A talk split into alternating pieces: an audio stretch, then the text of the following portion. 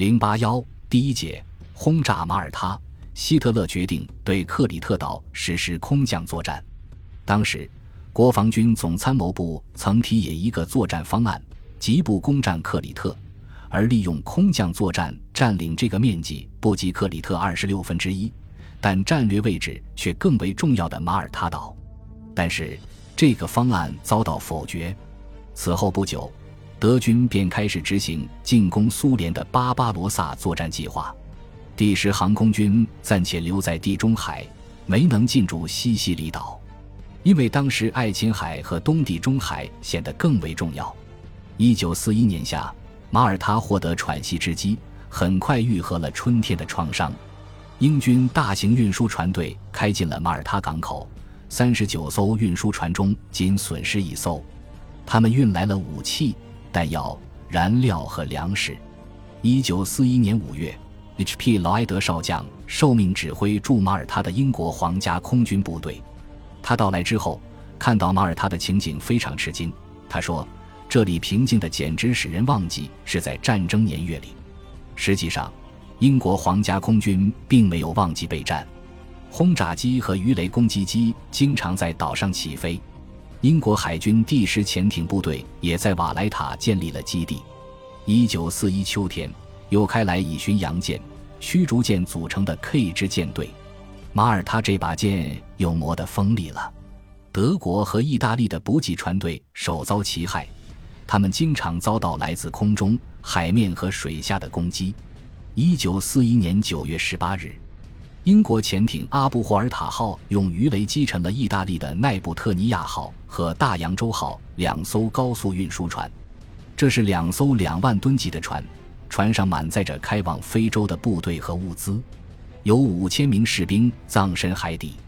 奥利亚尼号运输船在航至班加西港外时，也成了从马耳他起飞的三架英国空军布莱汉姆式飞机的牺牲品。德。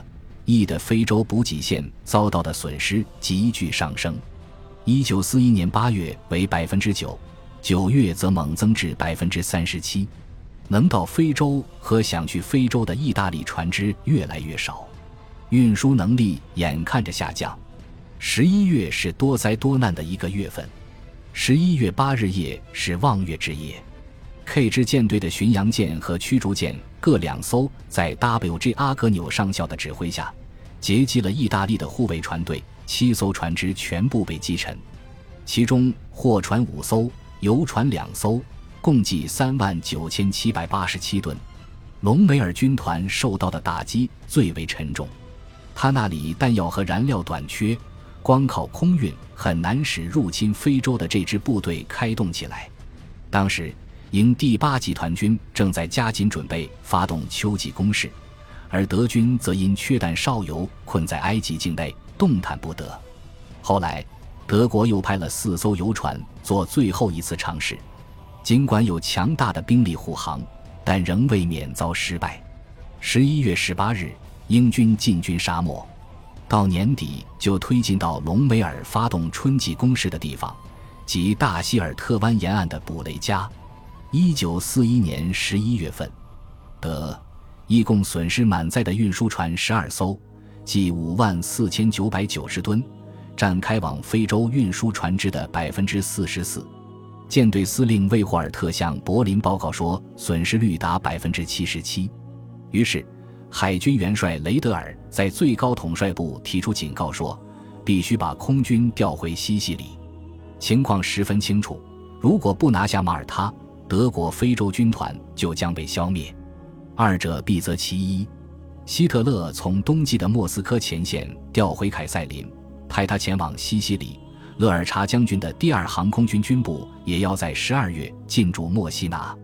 然而，第二航空军的那些老航空团的实力已在苏联消耗殆尽，部队必须重新调整，而且进行这次作战的准备工作也要花费时间。西西里岛的各机场相继进驻了五个轰炸机大队，装备的都是 J-88 四型轰炸机。此外，还有夜间战斗机 J-88、俯冲轰炸机 J-87、驱逐机 Mi 幺幺零各一个大队。前来担任马耳他战役护航的是第五十三黑桃 A 战斗航空团的四个大队，使用的是 Mi 幺零九 F 战斗机，共有飞机三百五十二架，但能用于作战的只有二百二十九架。从一九四一年十二月起，匆匆到达西西里岛的各部队开始投入战斗，他们以单机或中队警戒海面，保护去非洲送死的运输船。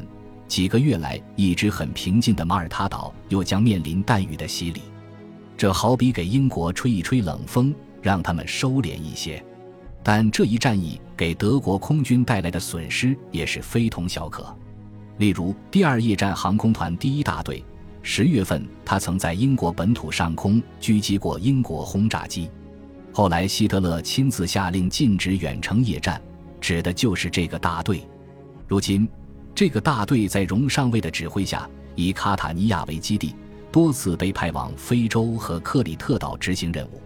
飞机昼夜出动，在西西里岛能保持十架以上飞机的时候是极少的，而一去不复返的飞机却越来越多。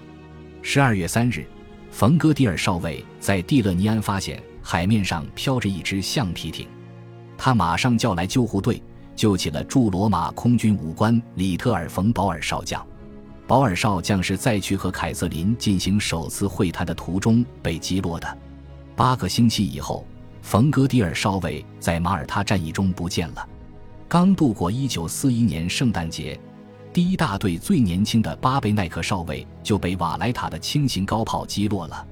当时他正在用无线电进行联络，说：“五百米高度穿云，云亮时。”这是他最后发出的无线电联络。又如施拉夫少尉，有一次他追击一架布莱汉姆式轰炸机，一直追到马耳他，最后趁敌机着陆时将其击落。一九四二年一月十八日，当施拉夫少尉还想故伎重演的时候，机关炮发生了故障，未能如愿。第二天夜里，施拉夫的 J 八八式飞机在卢卡上空被高炮击中，飞机变成一团火球，从二百米高度栽落下去。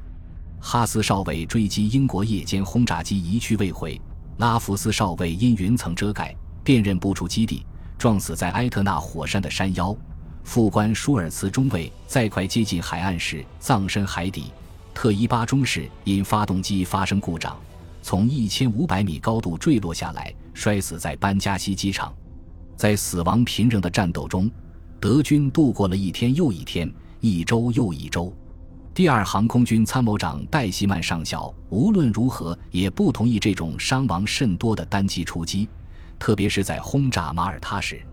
由于攻击一直毫无效果，所以空军总参谋长耶顺内克强调要驻八八式飞机实施俯冲轰炸。他固执地认为，只有对地面目标实施精确轰炸才能奏效。这是个关系到如何使用空军的观点性问题。也是俯冲轰炸的思想根源。现在，马耳他战役已经十分清楚地证明，这种用兵思想是错误的。根据凯塞林的指示，戴希曼制定出一份攻击马耳他的计划。在这份计划里，除了针对已知的高炮阵地和特殊目标外，没有单机攻击和俯冲轰炸。戴希曼想把全部轰炸机集中使用，实施密集轰炸。并要求明确下列重点：首先，突袭英军塔卡利战斗机机场，争取把敌战斗机消灭在地面上；其次，突袭下列机场：卢卡、哈尔法和卡拉弗拉纳等。这些机场是英军轰炸机和鱼雷攻击机的基地。第三，轰炸海军基地及瓦莱塔的船坞和港湾设施。经过激烈的争论。一九四二年三月，正式采纳了这个计划，并完成了准备工作。这时发生了一个意外的情况：复印攻击命令的纸型没有销毁。正当有人从司令部大楼往外运垃圾的时候，保安部的一个军官在废纸袋中偶然发现了它。既然在废纸里面发现了机密文件，那么英国会不会知道了这份作战计划的内容呢？于是。攻击时间被推迟了，可是马耳他岛上并没有任何异样。经过空中照相仔细侦查，发现英国的喷火式和飓风式飞机仍和往常一样停放在塔卡利机场，这可是偷袭计划成功的先决条件啊！一九四二年三月二十日，当薄暮降临马耳他的时候，英国战斗机都返回了地面，看起来这一天又平安无事的过去了。突然，空袭警报响了起来，英军士兵仔细一听，发现这不是熟悉的少数朱八八式飞机的那种尖声轰鸣。而是巨大沉闷的隆隆声，来的一定是大编队。第一攻击波刚飞过马耳他上空，第二攻击波紧跟着飞来，重磅炸弹颗颗投向同一个目标——塔卡利机场。